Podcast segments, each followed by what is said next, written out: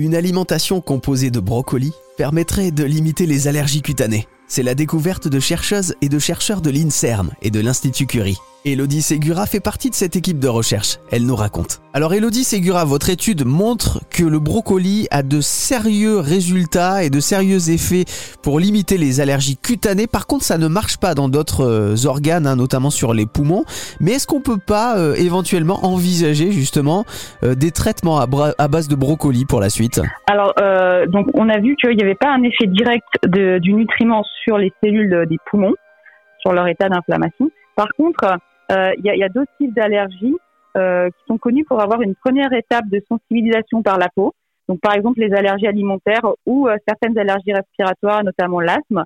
Et là, on a vu un impact. Le fait qu'il y ait une inflammation anormalement élevée dans la peau, ça va avoir un impact derrière sur. Euh, on a utilisé un, protocole expérimental pour mimer l'asthme, et ça a eu un, impact parce que donc il y a une première étape de sensibilisation dans la peau, et ensuite nos souris avaient euh, des symptômes, on va dire, qui sont similaires à l'asthme, qui étaient plus élevés lorsque elles ne mangeaient pas le, la nourriture qui contenait le nutriment. Donc ça a aussi un impact sur d'autres allergies qui sont liées à l'état inflammatoire de la peau.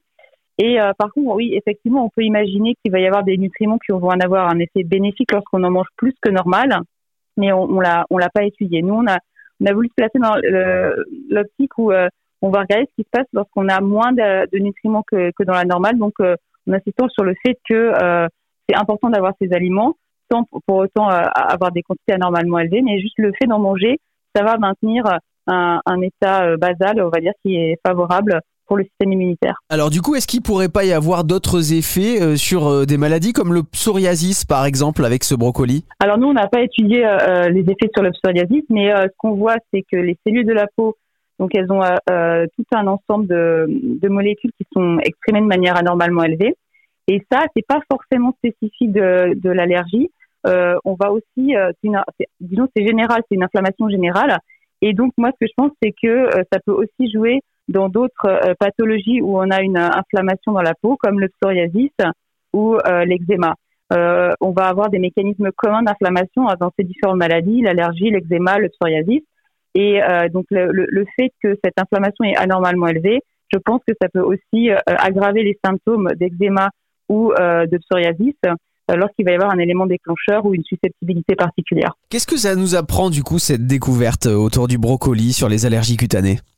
Alors bon, on savait déjà que c'était important de manger des légumes, mais là, ça, en fait, on a décortiqué certains mécanismes particuliers.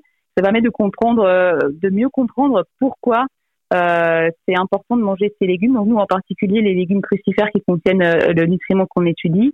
Et aussi, ça permet de comprendre euh, quel est l'impact exactement au niveau moléculaire sur la peau et sur le système immunitaire. Et du coup, maintenant, on va pouvoir s'intéresser à l'impact de ce nutriment dans d'autres pathologies et dans d'autres tissus et dans d'autres conditions inflammatoires. Donc, ça va nous nous permettre d'avancer dans notre connaissance, on va dire, scientifique mais je pense que c'est aussi intéressant de comprendre euh, pourquoi les légumes sont bénéfiques, euh, qu'est-ce que ça fait exactement. Et euh, ça va, je pense, c'est plus motivant de se dire qu'on va manger des légumes parce que ça permet telle ou telle chose, donc en l'occurrence de limiter l'inflammation dans la peau, plutôt que d'avoir des, injonctions plus vagues où on va dire manger 5 fruits et légumes par jour. Si on comprend pas pourquoi, ça peut être difficile de se motiver. Merci beaucoup Elodie Ségura.